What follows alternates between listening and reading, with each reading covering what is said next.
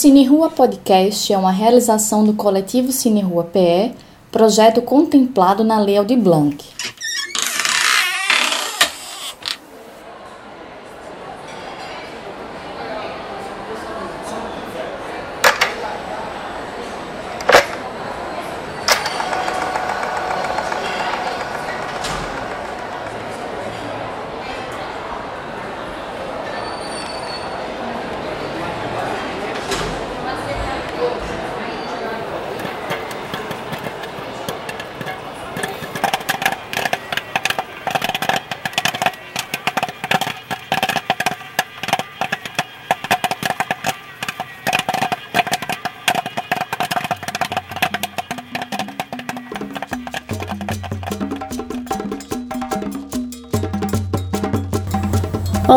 Esta é mais uma sessão do Cine Rua Podcast. Eu sou Priscila Urpia. Sintam-se em casa, peguem a pipoca que já vamos começar. Boa tarde, pessoal. Aqui é Caruna e hoje nós vamos até o interior de Pernambuco, na cidade de Palmares.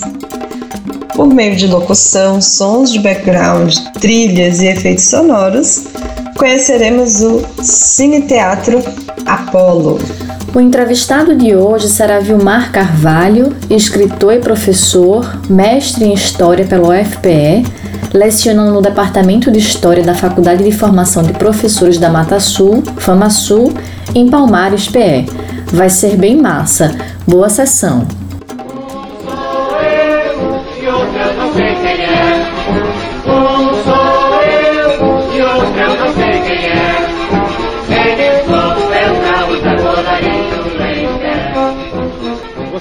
Em meados de 1914, o cinema chegava ao interior do Nordeste canavieiro, região que vivia o movimento de recepção das novidades técnicas do final do século XIX. A invenção dos irmãos Lumière coroava o entusiasmo dos letrados e empolgava a maioria da população de pouco ou nenhum estudo. Quando o Cine Teatro Apolo abria suas portas à projeção de películas, o município de Palmares possuía aproximadamente 30 mil habitantes, dos quais 85% apresentava condição de analfabetos. Essa informação do artigo Cine Teatro Apolo, Sociabilidades e Cotidiano, na Palmares de 1914, de Vilmar Antônio Carvalho, lido por Caruna, explica que a cidade tem uma população distribuída numa área que compreendia um vasto território rural, com muitos distritos e engenhos, administrado por um pequeno núcleo urbano modificado recentemente pela ferrovia. A série de aparelhos inventados no final do século XIX e mais intensamente nas primeiras décadas do século XX proporcionou um avanço das técnicas de reprodução audiovisual, cinema, rádio, disco e da indústria da diversão e modificou, por conseguinte, os costumes e a relação com a arte e cultura, que ficaram mais próximas e cotidianas das grandes massas da população. Pois é. Na época, Palmares conhecia certa punjança e liderança microrregional, que a colocava como fronteira entre a faixa litorânea, a capital Recife e uma agreste que começava a ensaiar um surto de crescimento urbano. Palmares dinamizava os negócios do gado, do café, do algodão e outras lavouras abastecedoras. E o cinema certamente foi um impacto para esse processo civilizatório, né, Caruna? Ainda mais para impulsionar a modernização dos espaços urbanos de um mundo rural, bem tradicional, que era resistente a transformações. O Cine Teatro Apolo abriu suas portas em 6 de dezembro de 1914 e no dia 30 de dezembro a edição de província circulava com as seguintes informações.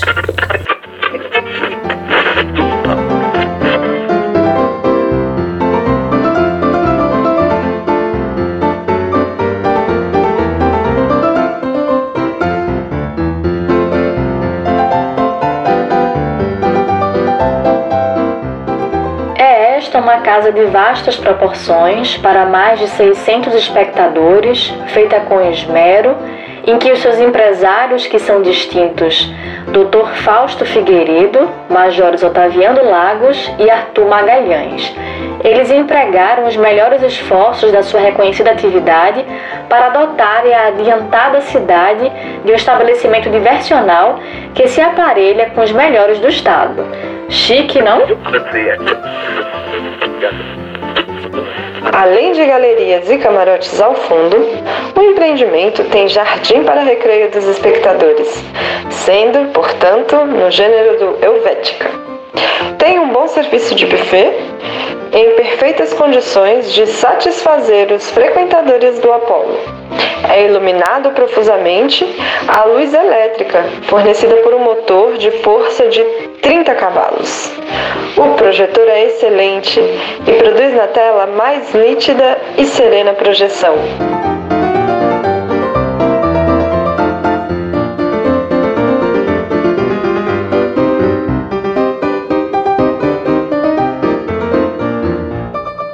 Nós temos aqui informações preciosas acerca do cinema que vocês vão conferir agora.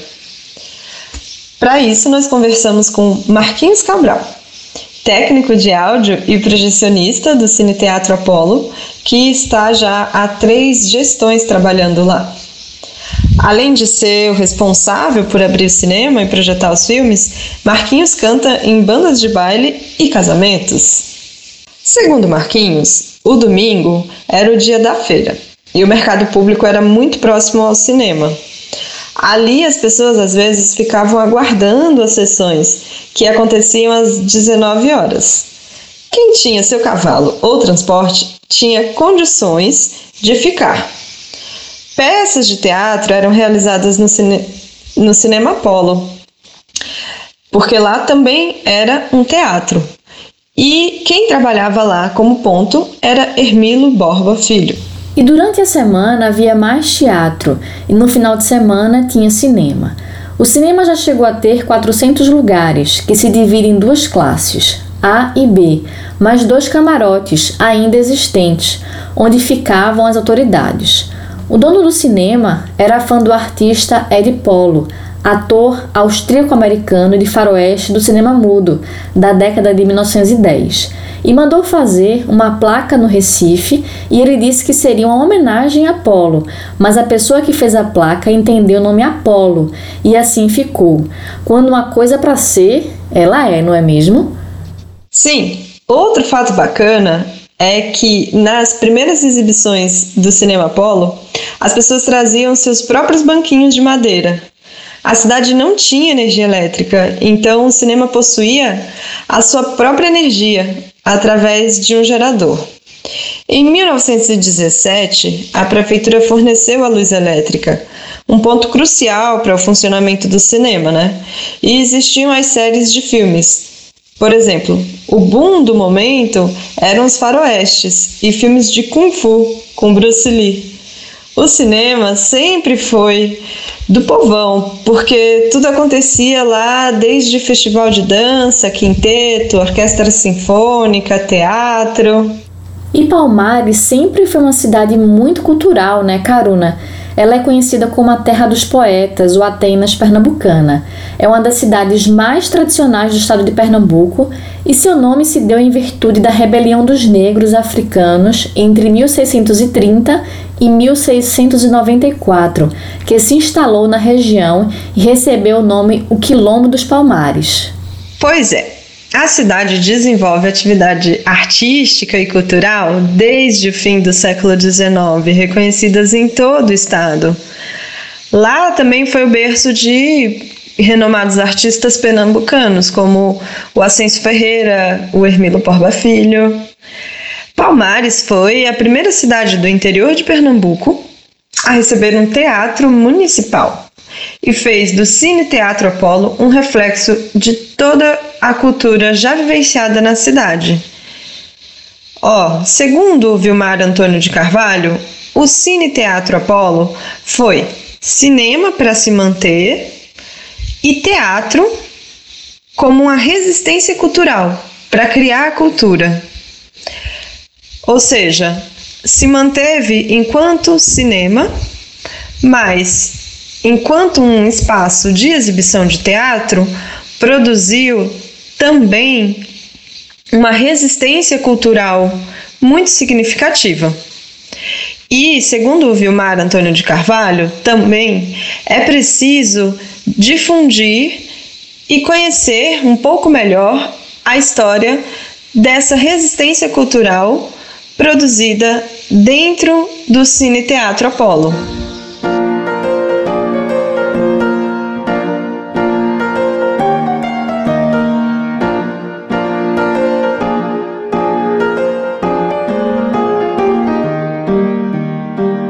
Em termos arquitetônicos, o Cine Teatro Apolo é uma construção de estilo eclético baseada em outros teatros já construídos no Recife, como o Teatro de Santa Isabel ou mesmo o Teatro Apolo do Recife.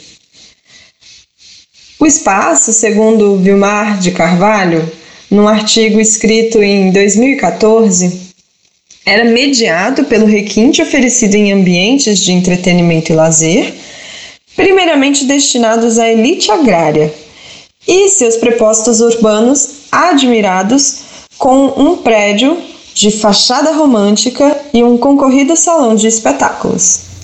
Devido a algumas reformas, o Cine perdeu sua fachada original, uma pena, sendo acrescido alguns elementos não originais, como os degraus da entrada.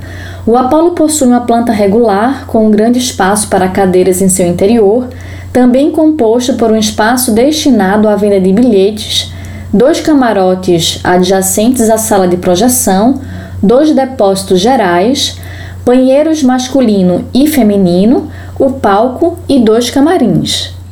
Sobre a bilheteria, originalmente ela foi feita em madeira, mas no ano de 2014 ela foi retirada do Cine Teatro e enviada para restauração, aguardando verba municipal para retornar ao seu lugar de origem.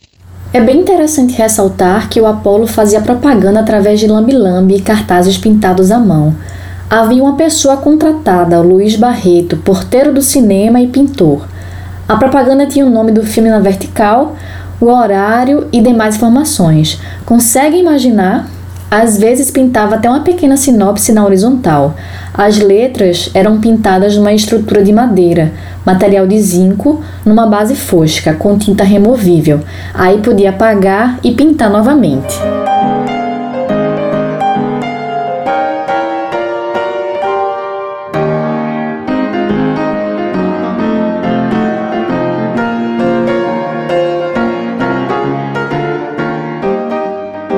Poeta Ascenso Ferreira publicou no jornal A Notícia textos que demonstravam o interesse da juventude boêmia pelo cinema. Dois poemas conhecidos da série que intitulava Musa do Cinema enredam as películas Espartaco e A Vampira Indiana, numa improvável mistura do estilo parnasiano com o motivo cinematográfico talvez um exemplo raro de sonetos tematizando a recepção do cinema no interior do país. Ah, e os poemas soaram como verdadeiras sinopses dos filmes, também anunciados nas edições de A Notícia, como esta nota de 23 de maio de 1915.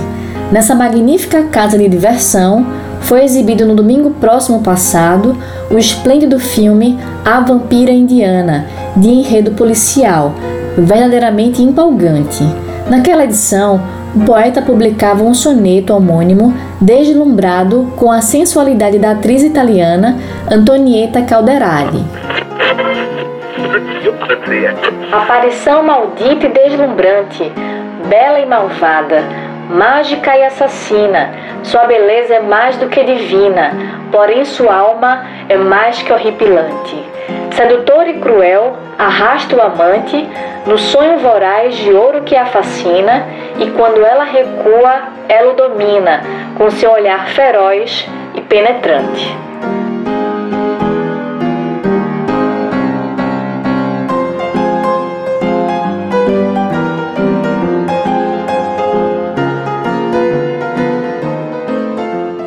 O Cine Teatro Apolo precisou se popularizar para conseguir se manter. e foi através das sessões de cinema que começaram a ser exibidas as películas ao público. A partir dessa popularização, o cinema foi se tornando cada vez mais frequentado e por pessoas de todas as classes sociais. O Apolo teve a sua memória preservada para sempre dessa forma. Caruna, o Hermilo Borba Filho, palmarense, escritor, ator, romancista, entre outros, destaca a importância do cine-teatro tanto em sua carreira quanto em sua memória, em um trecho escrito no dia 21 de novembro de 1998 ao Diário de Pernambuco. Para mim, particularmente, o Apolo agiu como elemento cultural e poético. É fácil perceber que, para a geração de poetas dos anos 20, o Cine Teatro Apolo foi o berço de suas grandes apresentações.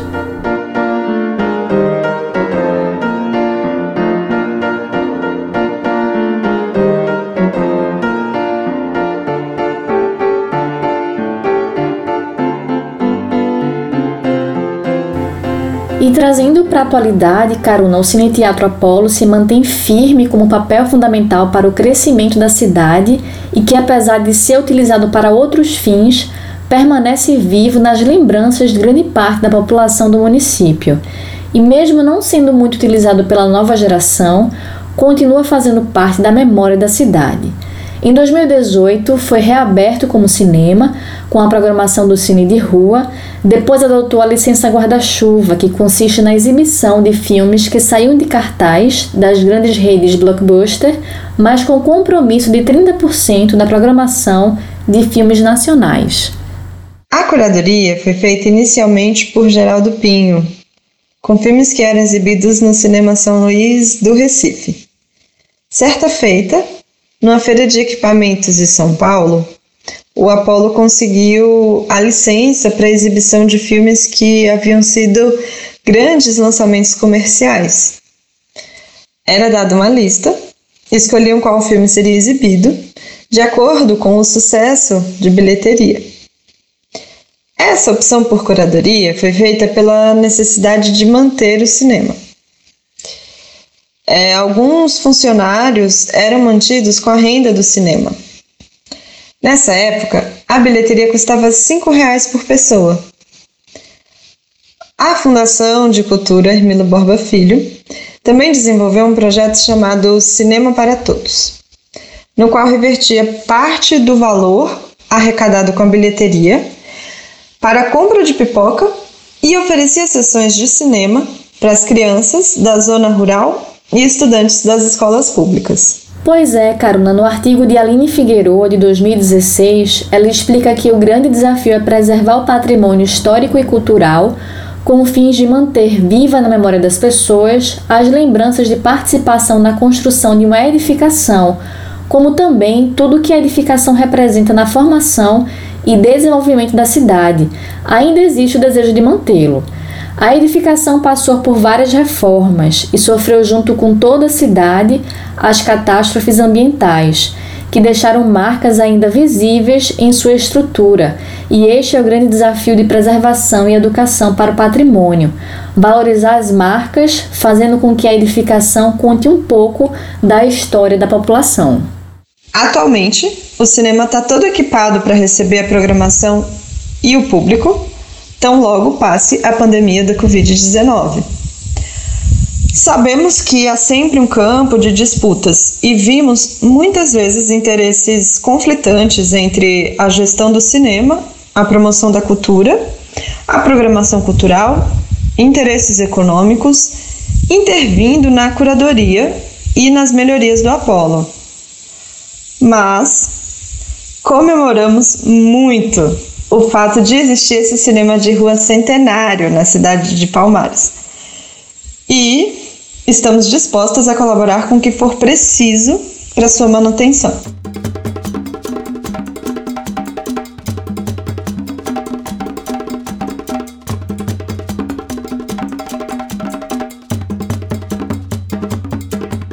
Agora vamos conversar com Vilmar de Carvalho, que é escritor, professor, mestre em História pela Universidade Federal de Pernambuco, Vilmar tem vários trabalhos falando sobre a história de Palmares e também do Cine Teatro Apolo. Ele desenvolve uma pesquisa que já resultou no artigo intitulado Cine Teatro Apolo, Sociabilidades e Cotidiano na Palmares de 1914, que foi o ano da fundação do cinema. É, nesse artigo ele contextualiza justamente a construção do empreendimento. Bem-vindo, Vilmar. Eu fiquei bastante animado e feliz quando recebi o convite de vocês, porque certa vez a gente fez uma pesquisa, produziu um artigo que depois virou um, um ensaio em um dos livros que a gente publicou, e dedicado exatamente a, ao cine teatro. Vilmar, estamos hoje nessa sessão falando de um cinema centenário na zona da Mata Sul. Queria que você contasse um pouco sobre a história, pois existem poucos cinemas na região. E o Cine Teatro Apolo é um cinema de destaque. Como a cidade recebeu o equipamento? Palmares tem uma história cultural marcante, principalmente na passagem do século XIX para o século XX. Né? A cidade tinha outra inclusive outra área, incluía outros municípios aqui vizinhos, tinha uma população é, rural bastante extensa, um território muito maior do que é o nosso é, há algum tempo, desde 1928, né, que diminuiu o território da cidade, os distritos se tornaram cidades, e o cinema teve uma, uma repercussão em 1914 bastante considerável, né? A ponto do proprietário fundador do cinema, é, dois anos depois, se tornar prefeito da cidade. Por aí você tira o impacto e a importância que teve o, a criação, né, a fundação de um cine-teatro aqui em 1914, na, no começo do século XX, mas no interior ainda era uma, um empreendimento, uma grande novidade.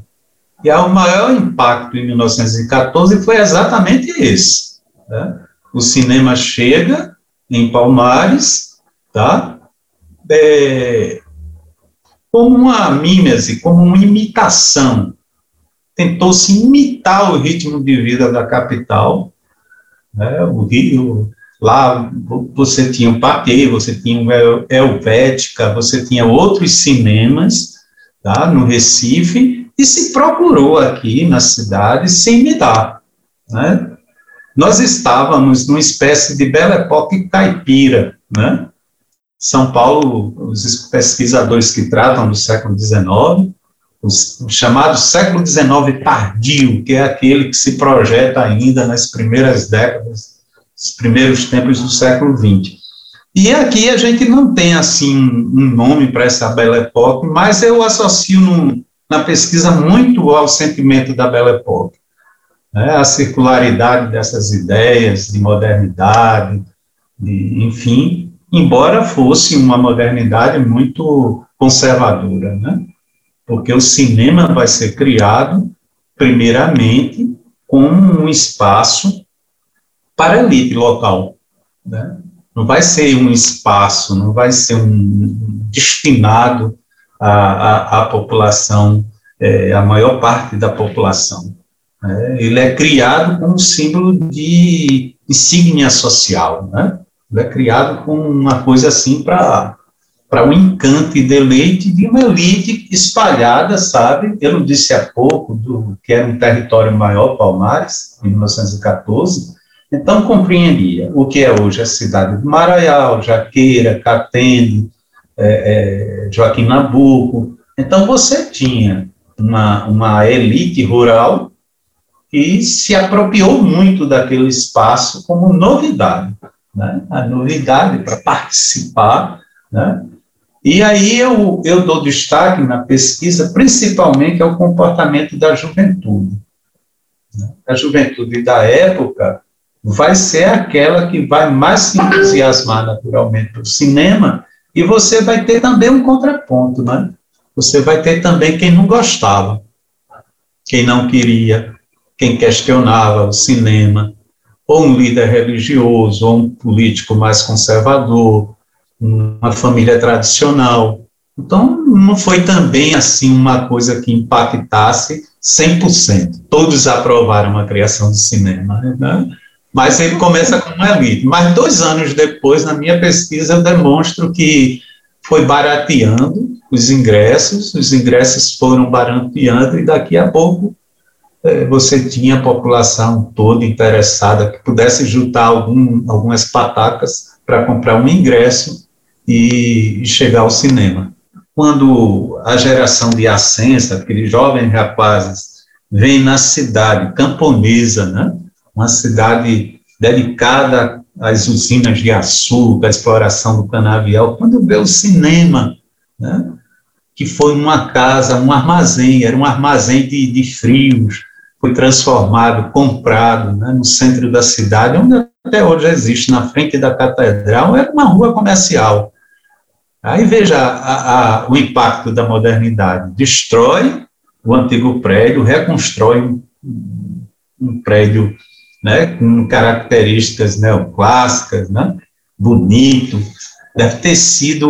Hoje, hoje a área ao lado aquela área ao lado pertencia, o que é hoje, pertencia toda um cine teatro Apolo, né? Não era só a sala de projeção, é? ou, ou, o tablado do, do teatro, ou, ou, as poltronas. É, tinha também um restaurante. Né?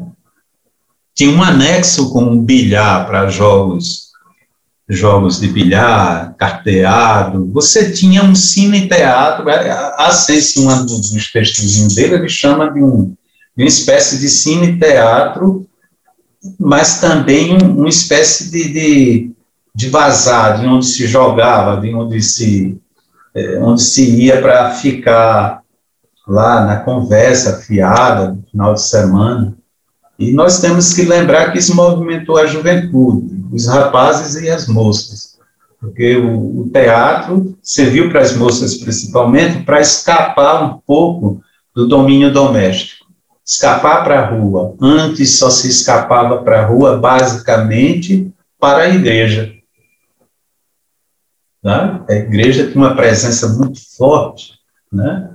No caso a Igreja Católica, porque aqui na cidade fica a diocese, a sede do bispado. Né? Então tinham bispos, tinha o, o chefe da igreja regional, tal. Então você precisava é, é, ter um cinema para isso, mudar um pouco a dinâmica, né? das relações é, urbanas, né? das sociabilidades. É isso que eu trato na pesquisa. Né? Você pode listar para a gente os principais filmes exibidos no Cine Teatro Apolo?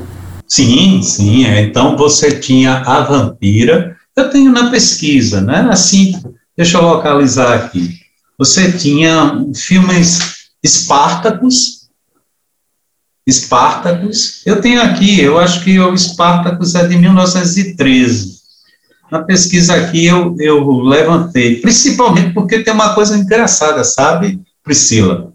Ascenso Ferreira, eu cheguei pelos versos aos primeiros filmes, porque Ascenso, ele na época muito jovem, como eu disse, ele escreveu alguns sonetos interessados exatamente na, na nessas películas famosas. Isso, isso uh, lá em 1914, lá nessa expectativa de criação. Então, teve um filme mesmo intitulado A Vampira e Diana, era uma película de enredo policial verdadeiramente empolgante, né? Segundo falava o poeta, né? Então você tinha eh, tem esses filmes, a gente pode é, na pesquisa ir levantando esses filmes, né? Então a, além desse o Espartacus, ser a vampira indiana, então através dessas matérias é, dos jornais locais, enfim. E através da poesia de Ascenso, né? Sonetos que ele escreveu. Como você falou, né, o cinema passou por diversos momentos no que se refere à abertura e aí depois é, fechamento por, por enchente ou por administração e aí o, o cinema depois foi, foi municipalizado, né, comprado pela prefeitura, e aí depois teve enchente de novo, fechou de novo, mas ele foi reaberto, né? Agora em 2015, acredito. E aí eu gostaria que você falasse um pouco sobre esse impacto da reabertura do cinema mais recentemente, como foi recebido pela cidade, como tem sido essa dinâmica de frequentar o cinema. O cinema fica na parte baixa da cidade, que a parte baixa é a parte histórica. E as enchentes ao longo do tempo têm é, criado essa descontinuidade né, institucional. Ele ficou uma parte do tempo fechado, mas ele reabriu iniciativas do governo do estado, do governo local, e também uma, uma vontade imensa da sociedade local né, para preservá-lo, para que ele funcione, e ele funcionar como cinema, como vem funcionando hoje.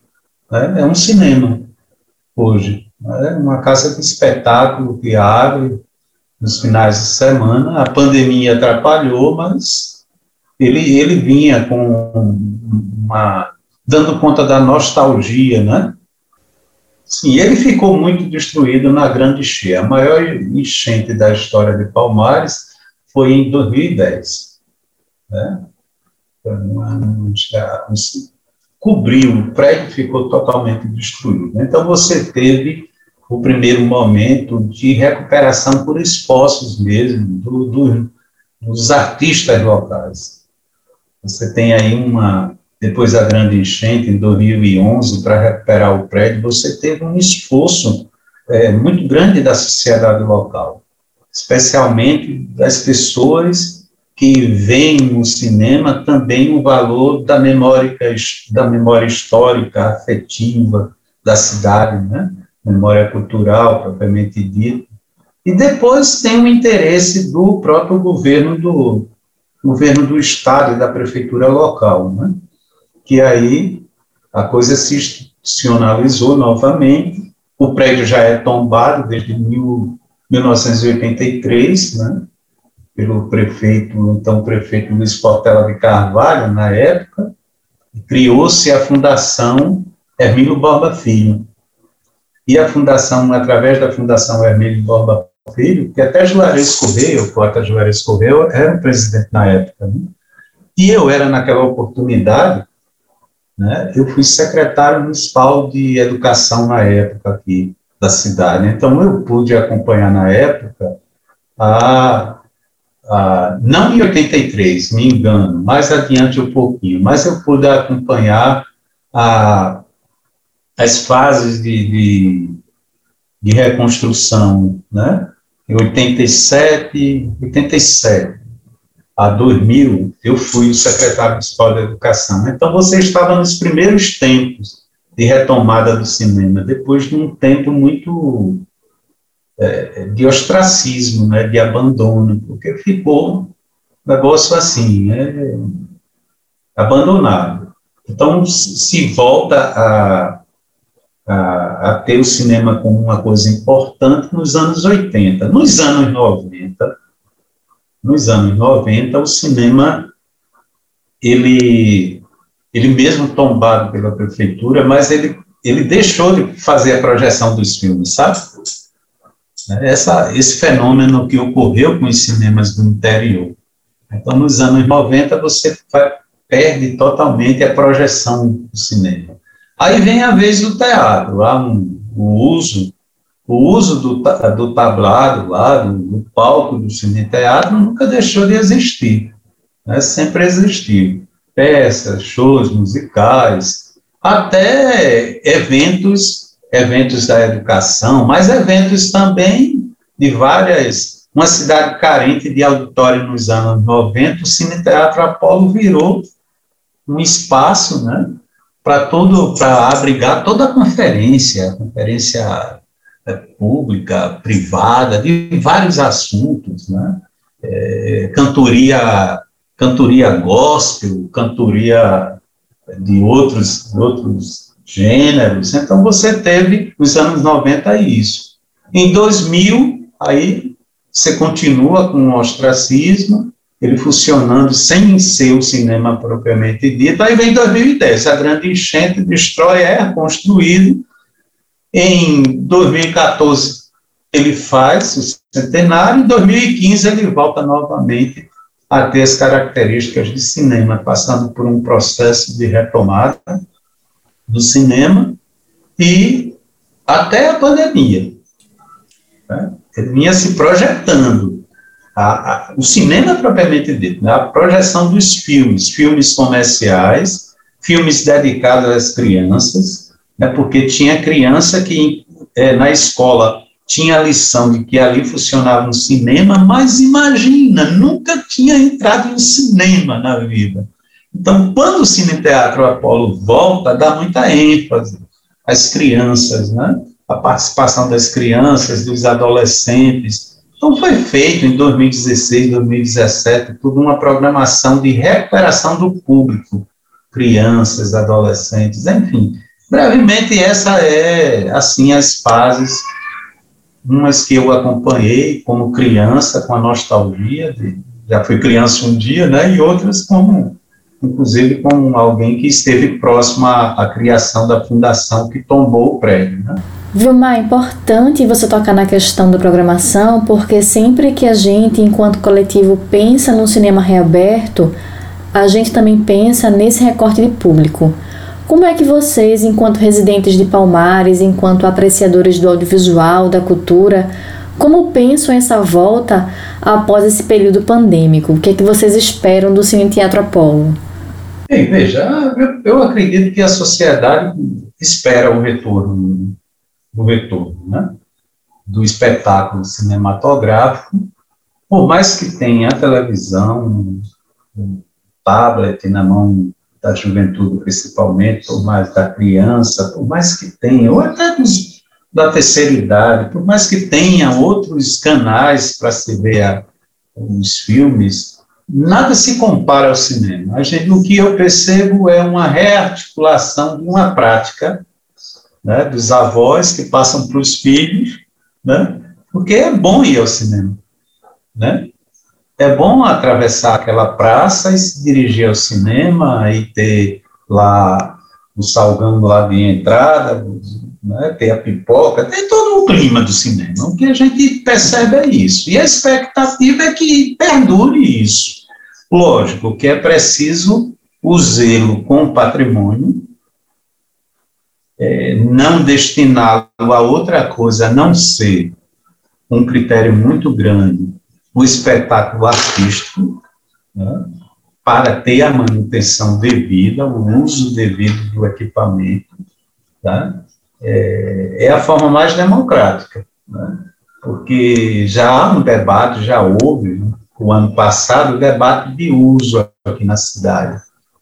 Mas a coisa mais democrática com o cinema me parece que é preservá-lo enquanto cinema e o uso do espaço para o teatro, porque você lá tem, né, você tem um tablado, você tem por trás a coxia, você tem todo o aparato para uma encenação de espetáculos que vinham ocorrendo, vinham ocorrendo por sim, grupos locais, grupos regionais, né?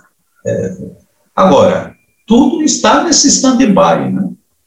Dessa situação, né? Mas a retomada precisa ocorrer. Ela precisa se dar e se dar, acredito eu, por esses dois caminhos, né? E vai Sim. acontecer, Vilmar, vai acontecer porque o cinema, o Teatro é, Apolo é, merece, né, um cinema aí que tem muitas histórias, né, um cinema que faz parte também, né, do cinema de rua do Estado, é, é, um, é fundamental, né, tanto para o audiovisual quanto a população, né, de Palmares. Eu queria complementar o seguinte, Vilmar, que ah, o coletivo Cine, o, que a gente participa, né, o, o coletivo Cine Rua, é parceiro, sabe, nessa luta pela manutenção viva do cinema. Então, a gente, enquanto coletivo, está aqui no Recife, mas a gente tem uma proposta de atuação no estado todo. Então, somos parceiras e que isso fique registrado, porque eu sei que você tem uma circulação pela cidade é, como né, uma pessoa é, significativa na, na área cultural. Significativa, assim, uma pessoa, né, uma autoridade na área cultural e tal. Então, que, que isso fique registrado, sabe? Sim, sim. E espero que a gente possa fazer ações aí em parceria também, de exibição, de mostras, de, de debates em torno do Cine Teatro Apolo. Isso é algo assim que eu desejo. É, é, é importante. Assim, guardado. é preciso para nessa retomada do processo todo, né, espero que isso tudo passe e a resistência continue, né? Resistência contra tanta coisa. Mas é importante sim que o, aqui os produtores culturais locais eles restabeleçam as agendas, né? Para comunicar com vocês, com os grupos, todos que, que podem aqui interagir e ajudar, né? Foi um prazer conversar com você, Vilmar. Obrigada por compartilhar tantas informações sobre este cinema do nosso estado. E o Cine Rua Podcast termina por aqui. Um ótimo final de semana para vocês e até a próxima sessão. Até mais!